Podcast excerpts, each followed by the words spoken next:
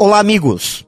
A capacidade de tomar decisões é um sinal de grande maturidade, de crescimento intelectual e emocional e de liberdade. A felicidade de uma pessoa passa pela liberdade e pelo poder de tomar decisões.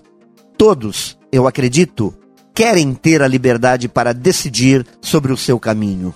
Só que é preciso entender que esta liberdade deve ser precedida de algumas competências: discernimento do certo e errado, conceitos éticos, aprofundamento técnico, expertise, bom senso, controle emocional. Tudo isso compõe um cenário para se poder ter a liberdade de tomar decisões por conta própria e com qualidade.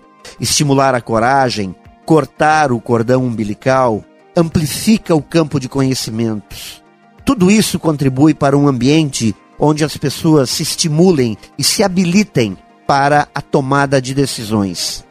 Mas, como tudo na vida, decidir também é um aprendizado. É preciso dar o primeiro passo e começar. Assim se cultiva o poder de decidir. Pense nisso e saiba mais em profjair.com.br. Melhore sempre e tenha muito sucesso!